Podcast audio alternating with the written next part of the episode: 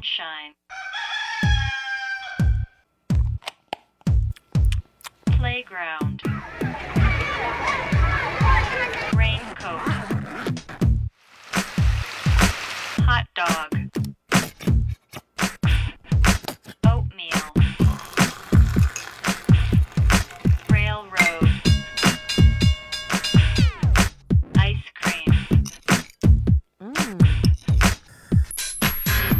A B A B C A B C Darian 大家好，这里是 ABC Darian 初学者电台。初学者电台是一档由 ABC 艺术书展创办的播客节目。我们鼓励大家从头开始做一件事情，并且在任何感兴趣的领域开启个人的研究和实践。我是本期节目主持人小杨蛋子。我是小门。呃，那我先来说一说今天我们做这期播客的原因，因为在马上要到来的十一黄金周，也就是十月一号到三号，我们会在阿那亚的湿地公园举办 ABC 艺术书展特别版。呃，湿地公园的环境很美，然后我们的场地是一个完全露天的大草坪，所以特别希望可以借这个机会感受一下自然环境下的阅读，那就必须要来先做一做户外活动的功课。嗯，作为一个户外初学者，然后我们这期节目邀请了，就场外邀请两位户外高手，一个是从事户外露营活动的朋友，来自一丈的 Terry，然后另外一个是 ABC 的老朋友阿丁，请两位跟我们做一个自我介绍吧。啊、大家好，我是一站 Complex 的 Terry，非常高兴来到这里跟大家聊一聊。Hello，我是阿丁，我就是那个老是闲不住要跑去山沟沟里玩的野人，然后也是 ABC 的老朋友了。要不我们还是请 Terry 再简单的介绍一下一丈，因为我知道它是一个新户外的呃生活方式的平台，然后也是一个社交平台，然后你可以具体介绍一下它带领大家做一些什么事情。啊，一站 Complex 对，就像呃小杨蛋子说的是一个新户外生活方式的平台，然后在线上呢，我们会不定期的出一些自主的专题，就是介绍一些，比如说最近新出的帐篷呀、天幕呀，就解决一些小小白想要入门这个他选择装备的一些问题，同时也会采访到很多就是玩家和素人他们自己的一个方式，然后给大家一个更多的样本和参考。通过对这些素人的采访呢，大家也能就是了解到说，其实我想走出去并不是那么难的一件事儿。然后线下我们会组织在城市里呀、然后在城市公园以及真正在野外的三种不同类型的活动，就是满足于各种不同阶段的朋友吧。我们的对最最重要的目的就是希望更多的人能加入进来，然后多多跟大自然接触。好，那今天请你就对了，因为我们初学者就需要这样平台。阿丁我们很熟悉了，因为我经常在朋友圈看到他去呃徒步呀，去爬山。你你也经常会露营吧？你最近一次露营是什么时候啊？哦，我我最近一次露营就是呃八月份的时候，就是一个月前，那时候刚好是我的生日，然后我就打算说啊，今年我过生日我就去户外露营度过。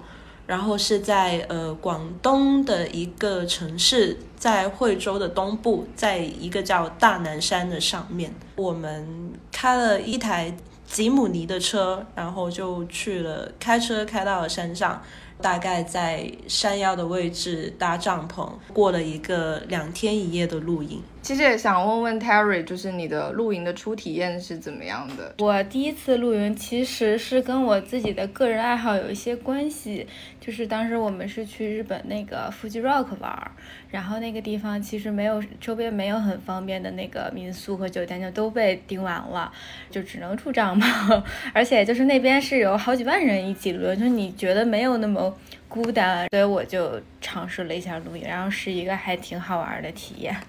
你们当时有遇到台风吗？呃，有，就是我们去了，连续去了三年，每年就是下大雨，然后台风，这都是必备的。对，就是插播一下，就是台风是 Fuji Rock，就是每年都必特对特色，就是没有经历过台风不算到 Fuji Rock。就是当时一九年的时候，那年我也有去嘛，嗯但是现场就是帐篷整个被台风淹掉了，然后我就印象非常清楚，那天晚上台风来临的时候。水都已经淹到了整个那个防潮垫上面，然后把你整个人都飘起来了。嗯，然后那个时候才真的感到有一点害怕。呃，主办方就说，那你们可以去到一个酒店的避难所。然后我去了之后，发现全部人都躺在那个平地上，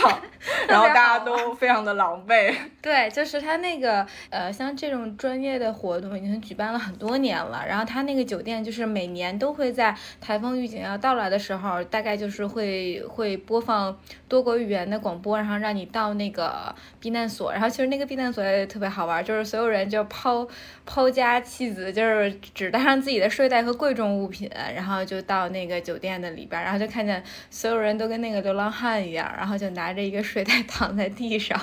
但是大家还在，就是有有有聊天的，然后有放歌的，就是状态还是比较轻松的。对，就是以一种流浪汉的状态，但是完全没有流浪汉的心情，就是大家都是脚对脚睡觉，然后觉得非常理所当然。对。然后第二天，我记得主办方还会给你发那种慰问物品，就是一条毛巾和一件 T 恤。对对对对对。然后，但是那个酒店它里边那个避难所距离那个洗漱的地方也特别近，然后还有电有空调，所以我觉得那个条件非常好了已经。那呃，阿丁第一次露营的时候，印象比较深刻的事情是什么呢？哦，我我第一次露营其实呃没有那个环境没有很户外。当时是我自己一个人去了拉萨，十八岁的时候，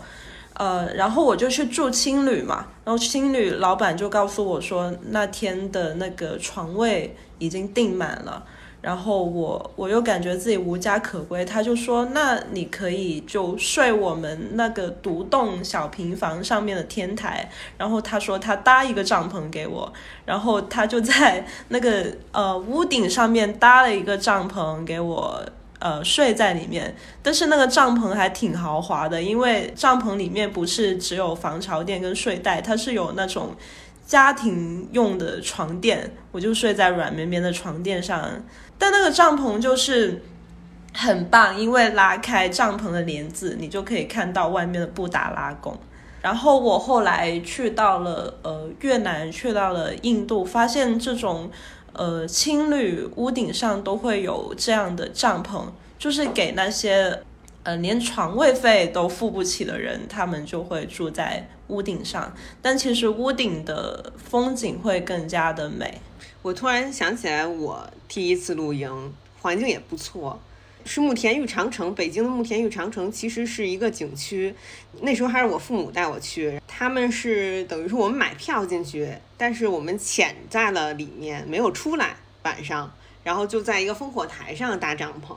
不过那个时候我们带的装备还是挺全的，就是背包也带了，防潮垫、睡袋都带了，但是就没有床垫啊。不过我现在想起来，还是不鼓励这种在 如果成熟景区不让过夜，我们还是不要在里面过夜。但是那个感觉也特别好，对对对，因为也是能看到，就是北京很少能看到星星，除了在这种郊区的地方。然后早上起来还能看到这个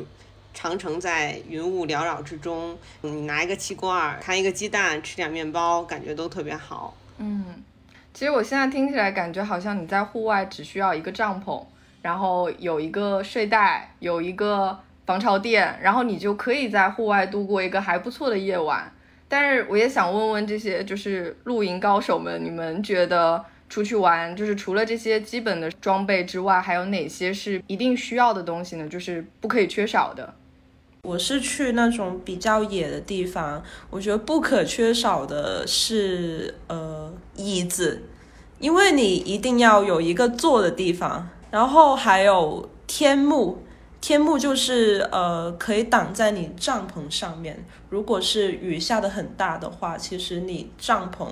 好像我这样的话，帐篷没有买很好的，它就会有一定程度上的渗水、漏水的情况。所以我觉得天幕也很重要。还有就是你可以呃生火的工具。例如说你的那个气罐，还有那个炉子，它可以解决你最基本填饱肚子的需求。其他的话，我觉得就还好。呃，就是露营灯，我觉得肯定是必不可少的。然后最好露营灯或者头灯都可以吧，因为有时候晚上你可能要去上厕所或者去 野地里面，就是路不太平，然后所以就是有一个头灯。会更方便一些，就是佩戴在头上的那种。对对对对对对对，那种钓鱼灯，然后或者是那种呃挂在背包上那种很小巧的灯也是可以的。刚才那个阿丁说的，就是生火的东西一定，我觉得得是要有，这个不论是分体式的呃炉子或者一体式的炉子都可以，就是我觉得你得保证自己有东西吃，然后能喝上一口热水是很重要的。然后其他的我觉得都不是必备的吧，就是有条件就带，没有条件也可以。其实就是满足生活的基本需要。我我其实挺好奇，其实户外运动的装备都不便宜的，然后露营的装备也都算是专业领域的装备了，所以我就想说，像我和蛋蛋、小丁这样我们初入职场、挣的不多的年轻人来说，就是这个爱好是很烧钱吗？你们就买这些装备会不会感觉到有经济压力？哦，就是我从我大概是从一三年开始，呃，玩户外，然后的话，其实就是每出去一次，我都会去增添一些装备，所以到了我近几年去露营的时候，我需要添置的就只有一些帐篷啊、天幕啊、露营椅。那其他的那些背包啊、睡袋啊、防潮垫啊，其实我之前本来就有，所以的话，我觉得如果是从一个零基础开始去入门露营的人来说，可能你需要一开始买的大部头就是帐篷、睡袋、防潮垫这些最基本的。那如果是觉得自己工资不太够给的话，也可以去户外的一些用品店去租借，就好像呃很贴身的那种睡袋，我建议是可以自己先买一个，不太贵。那如果是帐篷的话，你去一个呃两天一夜的露营活动，你就可以去租它，租一个帐篷。还有其他的话，因为是结伴同行，你可以去跟你其他的同伴去共享一些东西，所以的话就不用说呃整一个整套的装备都要自己全买，可以慢慢慢慢的添置。在我看来就不会很烧钱，就只要你有一颗露营的心的话，你就可以随时随地出发。对，可以共享装备的。你你用我的天幕，然后我们一起住帐篷，然后炉子的话可以大家一起用，一起煮食，大家一起吃。所以其实我在想说，像帐篷、睡袋这种装备，是不是也是根据你要去的不同的地方，然后你得，比如说你要去一个零下十几度的地方，那你需要一个羽绒睡袋，对吧？但是如果你是去那种山里面，就是没有那么冷的地方，那就是一个更轻薄一点的。所以它是也有根据你要去的地方，然后来选择你的装备嘛。就是我觉得一仗在不同的地方也办过不同的露营会嘛，然后在不同的环境条件、气候条件之下要准备怎么样的装备，可以给大家提一些建议。对，我觉得一般来说，我们现在所说的这个露营啊，然后这种生活方式，应该都不是那种去挑战什么生理极限这种啊，所以这种情况就先刨除在外。然后这种肯定是要有特别专业的装备去支持你的。然后就是除了你有装备以外，然后你的这个知识训练也都要到位，所以就这个肯定是一个。综合性的事儿，所以这种情况先排除。然后其他的就是就是刚才你说的，比如说在夏季和冬季举办活动，可能帐篷和那个睡袋上面可能有一些区别。像这些桌椅都是一样的嘛。那个帐篷就是分为四季帐和三季帐，然后睡袋就是看它那个标准温标和舒适温标。我觉得就是如果你稍微讲究一点的话，就可能准备两套。夏天的帐篷可能更注重呃通风性。和那个防水性，因为它潮气比较重。冬天的话，可能就更注重防风性和保暖性。睡袋也是，睡袋如果你经济能力有限，就是你先买一个尝试一下的话，我是建议就是温标直接买到，呃负十度以下，就是买的跨度大一点，就是你能适应的那个场景就多。就虽然你夏天可能会热，那你就不盖就完了。但是如果你冬天你买买的就是买薄了的话，那就很难受了。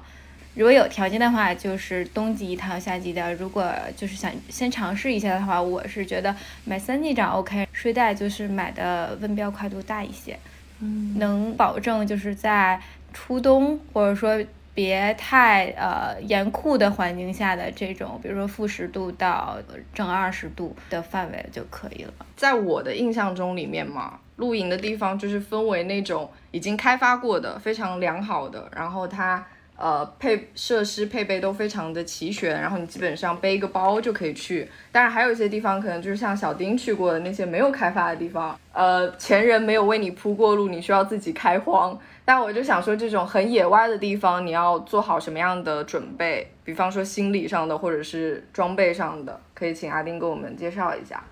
呃，首先的话，我会选择一个距离村落比较近的地方，因为无论我发生什么事情的话，我可以及时的去去村里面补充一些食材物资，或者是我可以有途径去联系到人。去帮我的忙，因为我就试过说，呃，有时候车抛锚了，或者是车轮子陷到泥泥里面去了，或者是吃的东西不够，然后的话，我都可以很方便的去村里面去采购。但是我在的那个地方是足够的原始的，呃，因为都是开车去露营嘛，所以的话就会沿着当地的地势先走一圈，然后选择一个比较平坦开阔的地方。前期的准备是这样子的，相当于就是给自己先准备一个大本营，那个村子可能就是那个大本营，你可以随时返回。如果遇到特别紧急的情况或者极端的天气，你还可以回到就是有人帮助的生活条件里。是的，是的，而且最好是有信号的地方，因为我就上一次露营在那个大南山里面，那里是真的完全一点信号都没有。然后我们的车子就抛锚了，我们就很想去跟外界联系，但是好像等了半天也等不到车上山，所以我们就满山的在找信号，不断的去找啊找，拿着手机在找，然后就在站在一个某块石头上面找到了一格信号，成功拨通了一通电话，然后就叫当地的朋友来，就是带一些维修的工具来给我们车子的轮胎。换了，所以的话，我觉得有信号还是很重要的。然后的话，如果靠近水源的地方，就例如说，呃，你要去一个呃有水的地方露营，那可能你要选择一个地势较高的地方。因为有一次我在呃水库旁边露营，我们就觉得说，哎呀，呃，水好美啊，我们要离水近一点，取水也方便一点。结果就是当天下大暴雨，我们的营地就扎在了水旁边，然后涨潮了。第二天就是我们有其他的朋友，他整一个帐篷都快要就是沉在水里面了，就是他们醒来又发现，哎，我怎么就睡在了水中央的感觉。所以这些事情，我觉得是在一个非营地野外的地方，很需要去提前考虑到的事情。我记得之前我们出去露营，在水边就会拿一个小树枝，你要搭帐篷之前先放一个木棍儿插在那个水的边缘，然后可能等个二十分钟，可以在旁边活动一下，然后回来再看一下那个水有没有涨之类的。当然我现在记不太清了，有这样的一个技巧。是的，还有我们，我们那天晚上就是下大暴雨，我们的应对方式就是在我们的天幕还有帐篷旁边画那种很深的沟渠，然后就希望说可以把高处往下面流的水给引流走，就引到水库那里，就不要把我们的帐篷给淹了。而且我觉得在户外应该也会碰到一些，就是你平常在城市里面不会看到的小动物吧？我我我看到过野猪。看到了很多奇怪的昆虫，还有一次看到了很多很多的萤火虫，很漂亮，就满山遍野的萤火虫，超级美的。就是我觉得在户外，就是和蚊虫打交道，和昆虫，然后和动物打交道，是一个非常需要就是能力的事情。然后也可以请 Terry 给我们介绍一下，你在户外有没有碰到过这种就是极端天气啊，或者是特别的动物？那种惊心动魄的时刻，第一是极端天气，就是像刚才那个阿丁说的，就是首先要找到一个，如果出现了任何问题，你能及时联络到外界的一个方式，不论是村子还是记住当地的紧急救助电话。我记得当时郑州发大水的时候，后来就是央视发布了一个有关于什么城市自救的一篇文章吧，就是里面其实有好多东西我都觉得是通用的，然后在户外也是通用的。还有就是一定要量力而行，就是不要崩绷着。如果你觉得这个天气你是左右不了的话，就是及时撤退。呃，然后那个动物方面，之前在云南露营，然后我们一开始以为说可能云南的昆虫比较多，要防的是蚊子，结果就万万没想到，就是我们最大的天敌是，不是是蚂蚁哦，蚂蚁，它是那种啃啃那个。它它是它是红蚁还是白蚁？它就是啃那个啃那个帐篷的地布，你知道吗？就是你根本就防不住，你你什么东西它都能给你啃了，就是非常可怕。就不是说呃什么蚊子呀，还有蛇呀，就是你身上喷一些东西，或者在在帐篷周围撒一些东西，你能驱散它。是它这个地方，它就是有这种蚂蚁，它是分布在各个的地方的，然后你还看不见它。你搭帐篷的时候，你要去看一下你扎帐篷那个点是不是在它的那个蚁蚁穴上面，这个非常重要。就它可能有一些跟小气泡似的、小鼓包似的东西，那个地方就是一个蚂蚁窝。然后我们后来的应对措施就是，呃，往那个蚂蚁的洞里边撒洗衣粉，就是驱赶它，高温。灭活，对这个如就是再观察一段时间，如果还是说没有没有驱散掉的话，我们就挪位置。然后刚刚 Terry 和阿丁都说了，呃，我们除了就是准备的这个装备，还有就是要注意观察周边这个客观的自然条件。很重要的一点，在露营前我们要做一些心理的准备。呃，你们觉得露营应该具备哪一种心理素质，或者说我之前行前的心理准备是怎样完成的？我觉得就是，呃，你去到户外的话，你一定要去接受它的不确定性，因为什么事情都会发生。例如说，天气可能会下雨，或者是山上有落石。呃，你可能上山是去看云海的，但是发现就大雾一片。就像我去的那种没有营地的地方，你还要去接受说，呃，户外上厕所的这个问题，因为很多人无法接受这一点，就是你要去户外上厕所，还有你有时候没办法去洗澡。两天一夜的露营的话，你有一个晚上是不能洗澡，你可能就只能用湿毛巾擦擦身体、洗洗脸那样子。那如果是技巧的话，我觉得非常需要你在露营出发之前，你把你的呃装备，就例如说你要搭建的东西，你的帐篷、呃你的天幕，还有你生火的炉子，你要提前先在呃你家附近去找一个地方把它操作一遍，不然的话，你去到露营的当地再去弄那些装备的话，会很狼狈。有时候下雨的话，你再去研究那个帐篷支架是怎么样撑起来啊，那个地钉是怎么用啊，结呃那个绳结是怎么绑，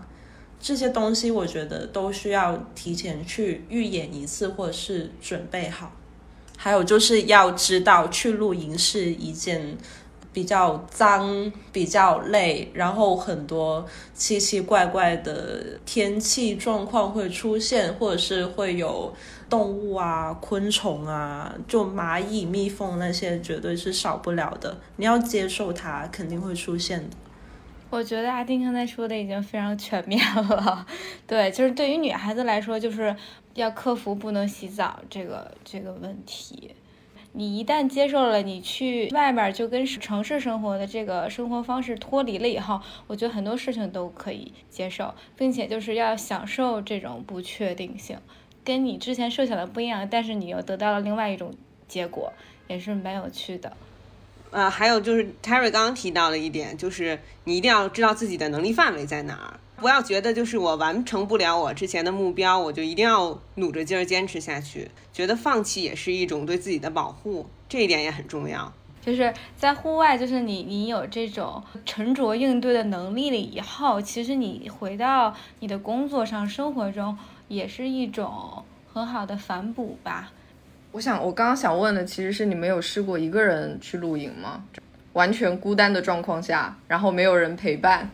我没有试过，我都是结伴去露营的。但是我很想尝试，因为我觉得随着我露营的次数经验多了，我现在已经有能力自己一个人去了。对，因为我想问这个问题，是因为之前有一阵子也是看那个日剧，就是一人露营，我就觉得他们的状态非常好，吃饱就睡。对，就是，而且我觉得一个人的时候，你会不用考虑你身边人的感受，然后纯粹的享受自然。Terry 有一个人露营过吗？嗯，有的，就是我是一个人出发了，然后但是呃去的那个地方其实是一个，就是路上会碰到很多不确定随机的人，就是我是一个人出发的，但实际上就不是说那个环境空无一人，是有的，只是是陌生人。就是我是去日本的一个，也是一个跟在森林里的一个舒适。然后哎，跟 A B C 这次活动还有一点关系，然后就是去那边露营，然后从车站下来到那个露营地，其实大家都是本地人，都是开车去的，但是我没有在当地租车的这个资质嘛，我就只能走着去，然后我就走啊走，走了大概五六公里吧，在才到达那个露营地，就把这些帐篷都摊开来，就是你不用奢求旁边的人对你有多么友好吧，但是有一些事情就会自然发生，就是你不去期待这件事情，你就抱着本身自己一个人要去的这种状态，然后后面就有很多事情就会超出你的预期，印象特别深刻，就是特别像那个。大卫林奇拍的那个《Lost Highway》，就是我是大概晚上十点钟才到的，然后一个人走在那个山路上，山路上一个路灯也没有，我拿着那个手电在路上走，然后我就特别怕，走着走着突然就是那个路边出现一个什么我不能看的东西，然后就一直给自己打气。第二天我是回城的时候，然后我也是在那条路上走，然后就有一个那个日本的大叔就。把车停下来了，就很友好的问我说：“那你去哪儿？”我说：“我要去那个车站。”他说：“我送你一程吧。”然后我当时非常非常警惕，我说：“不用了，不用了。”然后他说：“我我我也要往那个方向去，我载你一程。”我说：“真的不用。”然后他三次邀请我，我三次都拒绝了。但是因为我当时真的就是需要赶那趟火车，就还有几分钟就要开车了，就是这么走的话，确实是赶不上了。然后就他第四次邀请我的时候，我就。上了他的车，当当时真的心里非常忐忑，然后但是我是我的包里就是有一些尖锐的东西，我在手里拿着，然后呢，我没坐在他的副驾，我坐在他的后驾驶座位，然后就是一共五分钟的路程，我就一直在跟他聊天，说哎，太感谢你了，就是你能载我，我就一直在跟他说话，保证他一直在回应我，对，然后我一直在后视镜注视着他的眼睛，但事实证明，人家确实就是好心人，想顺我一程而已。这这是女生一个人出去的一个经验，我感觉男生不能。他你男生要是搭车坐人后座，感觉 司机会很危险，也不太礼貌。我们现在就假设咱们走在路上到了露营地，然后有一个很重要的话题，我跟蛋蛋都特别有兴趣，就是户外烹饪这个话题，就是吃什么，因为感觉吃的好不好对整个活动的体验来说特别重要。嗯，我是我被这个吸引是看阿丁的朋友圈，因为我觉得阿丁每天每次露营都会在朋友圈花式秀他的厨艺。对我每一次都会不断的挑战自己，而且在每一次的露营烹饪的时候，已经在想下一次菜单要做什么了。嗯，但是我就觉得很好奇，因为你在户外是一个条件非常有限的一个环境，然后你带的东西也很少，可能就是一个锅，油可能就是黄油，怎么样才能在有限的材料里面做出花式丰富的菜呢？我会我会先准备一些主食，主食的话可能是米饭，或者是呃面条、方便面或者是意大利面这种比较便携的。肉类的话，我就会买那种超市速冻的，就是冻成硬块的那种牛肉，然后抽真空的，嗯然后就放到露营的那种小冰箱，虽然那种冰箱的话，它保温呃时间不太长，呃，但是的话，如果是你两天一夜的露营的话，也是可以保证那个肉质不会变质的。那种抽真空的包装的话，也会让它解冻后的那个血水不会流出来，就非常的方便。油的话，我也是会带黄油，就是黄油就可以，呃，作为所有油的一个替代品。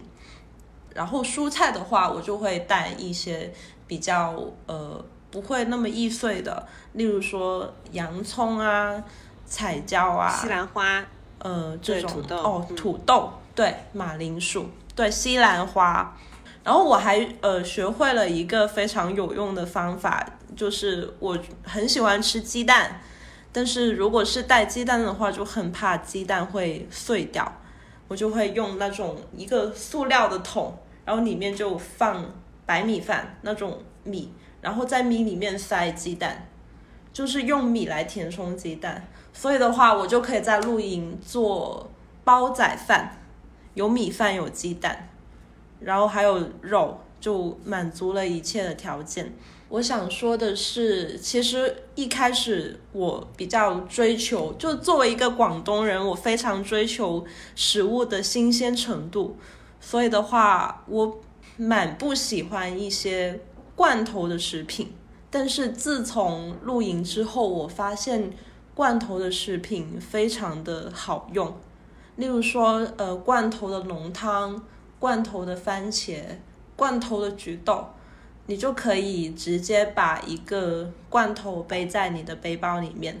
然后去到露营的时候把它打开来煮熟，你就可以作为呃一道菜或者是呃配菜。好像我上一次去露营的时候，就带了一个像台湾肉燥饭上面的那些肉酱，我就可以把那个打开了之后加热，把它作为一个拌意大利面的肉燥，然后还可以加在汉堡包里面当肉酱，然后这样的话，一个罐头就可以做两道菜出来，而且非常的好吃。嗯对不愧是广对，东人，不愧是广东人。所以你们现场的水源是怎么找呢？是带上矿泉水吗？还是对我们是带上水，就是直接买那种两升的矿泉水，然后带几桶那样过去。嗯？那你们有在现场，就是露营地的 现场抓取食物吗？比如说 在河里找鱼之类的。对对对，我们就上一次就是说那个下大暴雨的地方其实是一个水库，然后我们就会有朋友带上他钓鱼的工具去钓鱼，然后钓到的鱼我们就做来吃。就我我本身作为一个北方人，我确实没有什么大的出手的烹饪技巧哈、就是北就是反正我个人是对吃这方面没有什么特别的讲究，我主要就是省事儿就可以了，然后怎么方便怎么来。然后但是我们之前在啊、广东办过两次大型露营会，就是现场的这个这吃这块儿真的是跟其他地区非常不一样。呃，当时给我震惊到了是有一个大哥，然后他整了一只乳猪过来，然后就真的在现场 烤乳猪。然后他们有那种户外专门的烤箱，他在现场就是打奶油，就是打的那个蛋糕杯，然后放进去，然后过了一会儿就是马芬就出炉了。然后还有什么现场拉拉奶茶什么的，这是第一第一次我们在广东的时候，就大家就吃成这样。然后第二届又升级了，第二届是就是有你知道那种土耳其烤肉那种转盘吧？我知然道，我后你知道他。们就是，他们就是会把一些户外的东，就烤炉、烤具给改装了，然后就是把那个他们把那个串儿，然后穿在那个签子上，然后弄了一个就是就是那种。那种转轮儿，你知道吗？然后在那个火里边儿就是匀速的这么着转，然后有烤鸡翅，然后烤烤肉串儿什么的，弄得特别好吃。然后还有煲仔饭，就是人家的煲仔饭都不是，对我们户外就有一种那种铝的那种单人的那种小的呃饭盒儿，其实非常方便。然后人人家做煲仔饭是真的用砂锅做煲仔饭，对，砂锅，我们做煲仔饭都是用砂锅。就就是它那底下那层嘎嘣儿，就是那层嗯锅巴，就是嗯这个煲仔饭的灵魂，就是他们对对对广东的朋友对在户外的吃也是毫不含糊的。对，我刚刚听 Terry 说，感觉不是露营会，是厨王争霸赛，真 的特别厉害。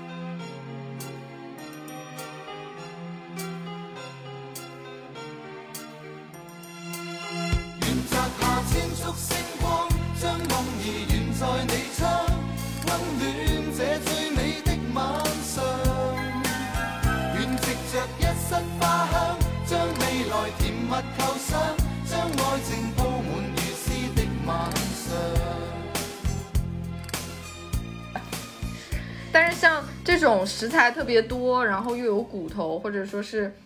就各种各样的食材垃圾是怎么处理呢？你在露户外露营的时候，就是我们通常也会分干垃圾跟湿垃圾，例如像食材产生的垃圾的话，装一个垃圾袋，然后其他的，例如说呃碳啊，或者是塑料瓶啊那些分另外一个垃圾袋。我们开车的时候，通常有一个很好的办法，就是用那种呃米袋子，就是那种装大米的编织袋、洗衣粉的那种。然后你把所有垃圾收纳好之后，把它放到那个大的编织袋，然后就把它夹在那个车门的边边上。因为通常呃我们的车已经是呃塞满了东西了，我们无法再把我们额外产生的垃圾塞到车里面，所以我们就把那个大的编织袋夹在那个车门，然后就直接开到山下面的那个垃圾回收的地方，然后再丢垃圾。而且呃，我们去的那些山上其实也会有人的痕迹，所以我们还会把当地呃别的垃圾也捡一下。嗯，而且你那个技巧也很好，我感觉垃圾放车里，走山路也会有味道。对你夹在门外面给它封住，然后拖在后面，感觉是个非常智慧的做法哈。对，而且那个大的编织袋就非常的便宜，而且它很结实。因为我们试过用普通的那种呃塑料的垃圾袋装了，夹在车门，然后我们开到一半就发现它破了，垃圾就就掉了一路，然后我们又一路的捡垃圾。呃，我记得之前 Fuji Rock 的时候，他们现场不是有就是发那个垃圾袋，对发垃圾袋，嗯。而且我记得他们还会有一个有点像是垃圾回收的那种小教育小，就是对野外教育那种。然后你进去有一个志愿者会告诉你说什么什么垃圾，它经过回收再加工之后会变成一张桌子。进园区的时候拿到的那个垃圾袋也是之前的垃圾再重新回收利用再制成的。我不知道像一丈会不会有这种，就一方面它在活动现场有那么多大型垃圾、生活垃圾、各种各样的垃圾，然后一方面说。呃，我们下一届还是要不断的在办的嘛。关于这种再利用、回收有没有，就是在国内有没有这样这样的教育？嗯，呃，首先我们的所有的呃露营会的活动会有这个干湿垃圾的处理的垃大垃圾桶，然后第二是我们跟现在也跟国内的一些这种回收组织有一些合作，就比如说呃，因为目前这个技术有限啊，可能就是它回收的全部都是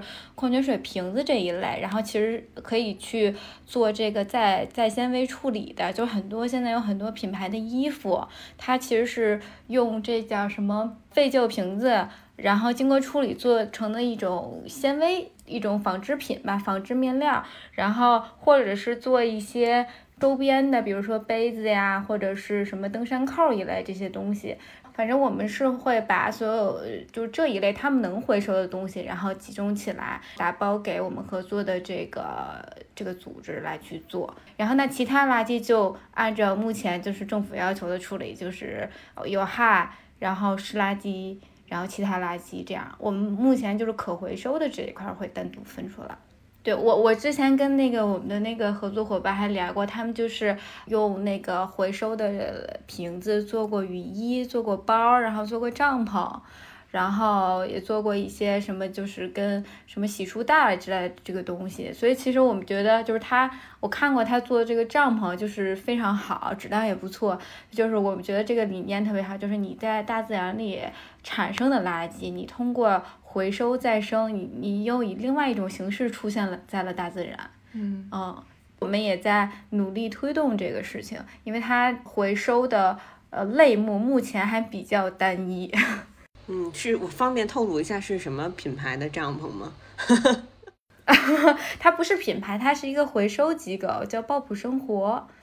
所以就是它回收之后，它会就是把这种原始的材料供给给那些帐篷的生产方。对，他们是有一个自己的，就是一个工厂，它不是只在回收这个阶段，就是它回收，然后什么漂洗，然后研磨，然后再去什么处理，它这就是具体的流程我不太清楚啊，但是它是整个一个流程下来的这么一套供应链，不是说它只负责回收，后面它再去呃给其他厂商去做这个东西。对，学习了，我我觉得这个很重要，因为我们平时我们在城市里沾染了各种消费主义的习惯，那我们去露营本身就是给自然环境带来了一些负担，然后通过这种垃圾回收的形式，不能说回报给大自然，但也会相对来说就是减少一些人为伤害的痕迹。我们吃饱喝足了之后要干的一个，然后垃圾也处理完了。总会有一些特别的活动，比如说做点游戏呀，或者说，呃，去哪儿走一走啊。你们平时还会有一些什么娱乐的安排吗？哦，首先我觉得我每一次去露营的话，都会就大家都会带那个蓝牙音响，然后我们就坐在那个篝火旁边，然后就听歌、聊天、喝酒，这是就每一次去露营都会有的活动。白天可以。去玩那个飞盘，因为它很便携嘛，它就带一个盘子，然后大家飞来飞去这样子。嗯，我还看到有人呃在水上玩那个架板，就是呃像船那样，然后再划船。到了夜晚的时候，我们就会去看星星，因为呃山上的话能见度比较高，就可以看到。一些很明亮的星星，呃，在没有信号、没有 WiFi 的情况下，然后看星星就是一个很好的消遣方法。我我我我会我会用一个就是手机软件，它会在呃没有 WiFi 的情况下、没有信号的情况下，你只要把那个手机对着天空，然后它就会有那种 A A R 的影像来。教你说啊，你现在头上你这个角度看到那个星星是什么？叫什么名字？它有什么故事之类的？那个软件叫什么名字啊？叫 Sky Guide。哦，我比较笨，我就只只认得那个北斗七星。我上次好像我忘记在哪里，然后我就看到了那个猎户座还有天狼星，他会告诉我。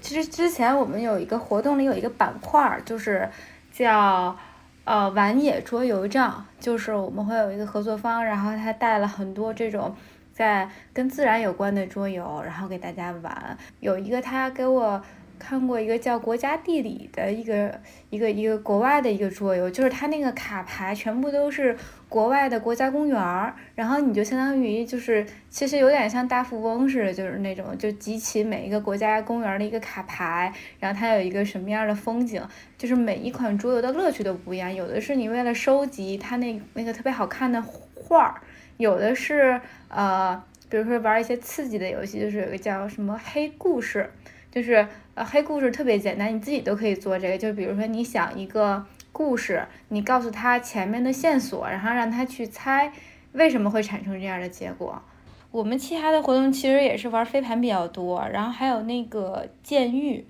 对对对，剑玉。那个东西也是，就是跟飞飞盘一样，就东西体积很小，但是你能一直玩，玩的花样也特别特别多。然后还有一种叫阿萨拉阿萨拉 toy 的一种小小的那种跟沙球似的打击乐的东西，就是它的可玩性和观赏性也特别强。它是起源于非洲的一种。一种一种一种乐器，就是两个沙球，然后中间有一根绳儿，然后通过甩那个绳儿，然后让两个球来碰撞，产生一些节奏。呃，就是就来参加露营会的朋友们都是特别多才多艺。我见过一个带着尺八来露营的，哇，哇，就是我们在湖边上，正好是那儿有一条船，然后他就坐在湖边。吹起了尺八，然后正好我们旁边有一个那个露营灯，我就把那个灯打在打在他的那个背影，然后那个灯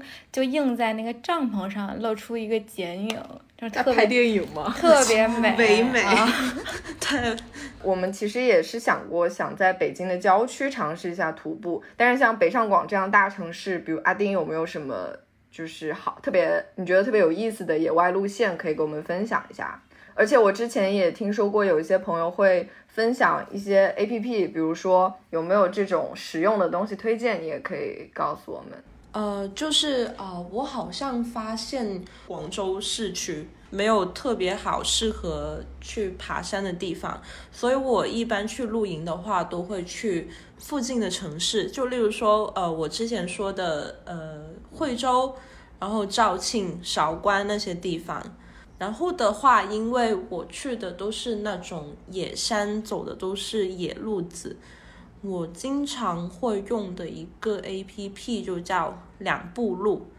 因为呃，它那里就会有很多大家去走过的一些路线的轨迹。例如你要去惠州，你就搜索惠州，上面就会有很多不同的人记录下来的路线轨迹，你就可以选择你自己认为适合的，你按照它的轨迹去走。呃，无论是登山也好，或者是你登山上去扎营都好，那个都是一个呃非常好的选择，因为它已经有人有钱人给你走过一次路了，所以你就跟着他的路线就可以找到一个正确不会迷路的路线。对，刚刚 Terry 手机也给我看了，他下载了这个 app。对我也我也在用这个 A P P。对，我觉得它特别好，而且它还有一些类似于社群那样的讨论的地方，大家可以互相交流。也可以提前下载离线线路，对吧？如果没有信号的情况，对对，因为很多我登的很多山，其实它没有任何的信号，所以的话，A P P 有这种离线下载的功能也非常的重要。而且，如果是你去那种国家公园或者是已经是景点的地方，其实它不允许你扎营的，你就只能自己去找那种野山。野山的话，你要提前知道它所有的路径，或者是上面的地形地貌，呃，海拔有多高，什么地方会有一个庇护所，是很重要。那个 A P P 就是走过的人还可以拍下，例如说他已经走了多少公里了，那你的照片是怎么样，它都会上传在上面。呃，其实有一个 A P P 叫六只脚，其实跟两步路差不多，也是对对对对对，也是这种，就是循着前人的这个经验，觉得两个都可以下载下来，然后看看哪个更适合自己吧。哦，我还有还还有一本书想推荐一下，它它叫做《野营技术教本》，就是给那种零基础的人，就想去露营的人一些最基本的科普知识。呃，里面会有大量的图片跟文字来教你说，呃，如果你要去露营的话，你要去注意一些什么很必要的事情，或者是你要带什么基本的工具，反正就是好像一个百科全书那样，他就会教你说，呃，一些选择营地的地方，你不要去找或有可能水位高涨的场所，或者是你不要在一些树枝容易掉落的地方。呃，你在山上的话，你会选择一个比较空旷的位置，但是你要注意说，可能山顶的风会很大很强，它会把你的帐篷吹翻。因为当你一开始露营的时候，你并没有那么多的经验，然后这本书的话就可以为你规避风险之类的。其实除了体验自然风光，就挺重要一点，就是你跟什么人出去玩儿。我就比较好奇，你们一般怎么选玩伴？呃，同事、朋友还是接纳陌生人？有没有那种让你印象特别深刻的，就是因为有了他，此行变得特别精彩这种感觉？我我有一次印象特别深的是，因为我是一个特别爱喝酒的人，所以我每一次去露营，我都带一箱的酒，通常就是啤酒嘛，精酿啤酒。但是有一次，我们的露营队伍里面来了一个 bartender，他是一个非常专业的调酒师，然后整一个露营就简直奢华，然后高级了起来。他甚至就是连杯子他都要带他自己的玻璃杯，用玻璃杯，然后他就在现场搭起了桌子，开始了他的调酒，然后就在摇摇摇。他还会问你说你喜欢什么口味？你要酒精度数高一点的还是低一点的？你要水果味的还是浓郁一点的？而且除了调酒，他还把他自己酿的酒也带来了，就什么酒都可以喝得到。然后我就发现说，露营的话，呃，除了主食方面会有很多多样性的选择，原来喝酒也不只是可以喝红酒啊、精酿啤酒啊，还可以喝到调酒。我觉得那一次就很神奇。我是呃有一个朋友是做 DJ 的，然后呢，就他呃是打那种黑胶的 DJ 的，不是说用电脑的，所以他就是我们本来想请他来录营会，就是有一个氛围音乐就好，结果没想到他拖了一箱子黑胶过来了，就在那儿打黑胶的碟，我觉得特别不将就吧，就就给我的感觉，嗯，对。就感觉其实大家就是也是会在自然的环境中去做自己喜欢的事情，然后没准那个环境下你反而做这些事情更投入了，感觉更好了，更有灵感都是有可能的。嗯，我觉得有一些我们在日常生活中很熟悉的场景，只要一搬到户外就变得很不一样。哦，那你们觉得，呃，从户外回到城市里之后，就是一些生活习惯有发生什么改变吗？就好像哦，有一个改变，我觉得挺有意思的。我在家里的话，可能我就直接把露营的东西在家里面用了。例如说，我家里缺张椅子，然后我就直接把我的那个露营椅摊开来，然后就坐在我的露营椅。然后在家里的话，我也会睡我的睡袋，就会把露营的一些装备，然后拿回家里面用。而且有时候没法出去露营的话，睡睡袋好像可以就怀念一下当时的感觉。我有时候还会带着睡袋去酒店睡，就是如果酒感觉酒店环境不是特别好的话，比如说你你你去徒步，然后很多那个青旅，青旅是有床位的，但它这个卫生条件它没有办法所有人都换床单，自己感觉还是不是很好的话，就还是睡自己睡袋会好一点。对我养成了一个习惯，就是就是我的那个所有背包上都会有一个就是那个登山扣。就是即使是我日常背的通勤的包也会有，就是以防有什么万一或者要挂什么东西，就非常、嗯对，就是会会多了很多扣子。然后，因为我们刚才也提到一人露营，也想问问你们有没有就是推荐的跟露营相关的纪录片或者电影或者是书？我我最近哦，是我一开始出去户外玩，然后就身边的哥哥姐姐们就推荐我看一部电影，叫《荒野生存》。《荒野生存》大家有看过吗？就是那个大巴车，他死在了大巴车上的对那个。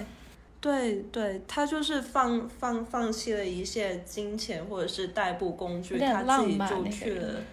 阿阿拉斯加，然后他自己在荒野里面生存，那还是一个大冬天，他就靠他自己一个人完成了一切。啊、我是之前看了一部电影叫《走出荒野》，然后还有一个叫《走位》的电影，就是它讲的是，就是翻译成中文好像叫《朝圣之路》吧，还是叫《朝圣之旅》。我主要是看的这两部电影，其实他们都不是一个呃，就是说专业的户外玩家，或者说一个探险者的身份，就是他们在城市里遇到了一些生活的挫折，或者说遇到了一些让自己迷茫的事情，然后因为各种机缘巧合，然后开始走上了这趟旅程，走完下来就是对自己现在应该珍惜现在的当下，或者说怎么能开启自己的下一段生活，就是他们也有了一个新的认识。我觉得可能大多数人都是属于这样的情况吧，就是说他并不是为了去挑战生存这个事儿去去走出户外的，然后他其实是想体验一个新的场景。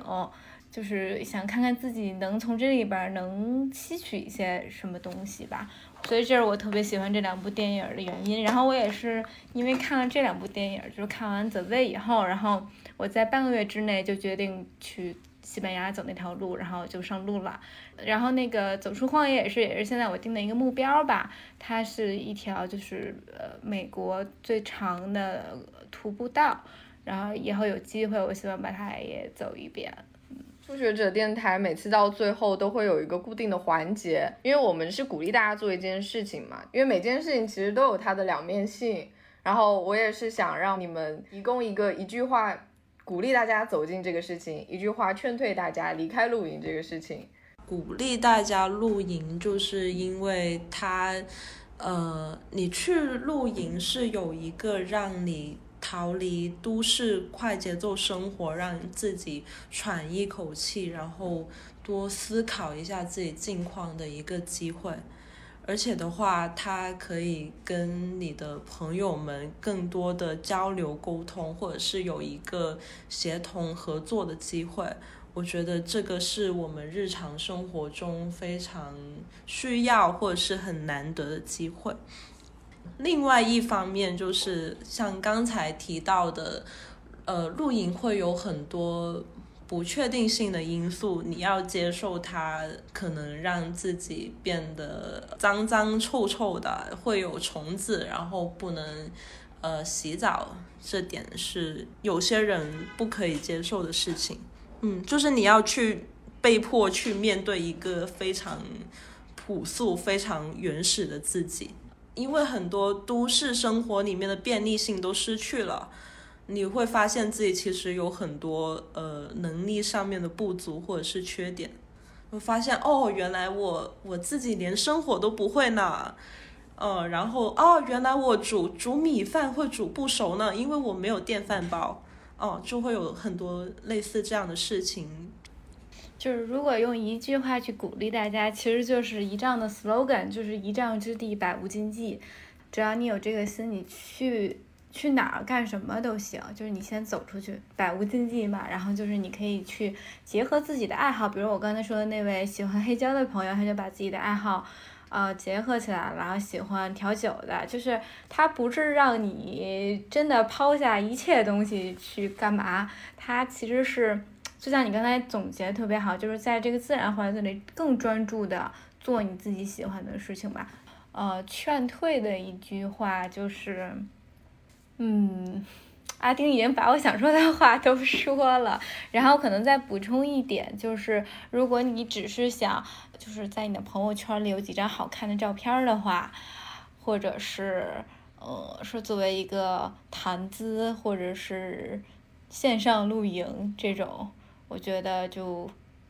大可不必，就是一次性的事儿，它这个事情不会持续很久。就是我觉得现在有很多人都是为了看，都是看到 ins 或者是看到小红书上那种特别好、特别梦幻的露营场景，就忘了其实在一个户外环境，你其实是会变得很狼狈，要面对非常真实、没有任何修饰的自己，然后面对可能发现离开了一些城市基础建设的时候，会自己会变得特别没用。就是照片上呈现出来的一种是一种很精致的露营生活，但你实际上去到了之后，你才会发现事情并不是这个样子。网络上的一些东西，还是要自己走出去去体验一下，才知道它的好或者不好。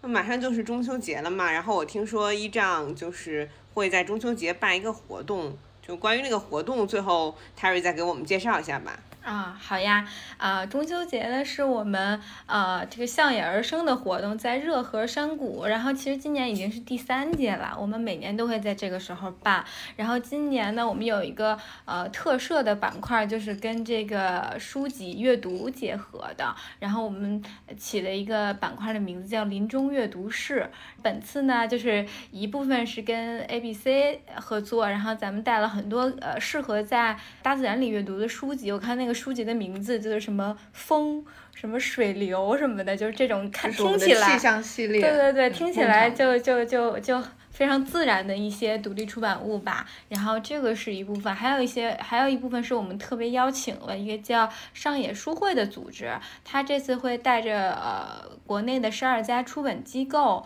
来到现场，然后每家出版社都选送了一些跟自然呀、户外教育有关的一些书籍，然后并且，嗯、这次就是所有出版社的小编都特别用心，他们在每本书上都写了手写的寄语。嗯，到时候大家翻开书的时候就能看到，就是编辑在推荐这本书的时候的一些想法。嗯，然后我们搭了一个呃木台子嘛，就是你你真的是在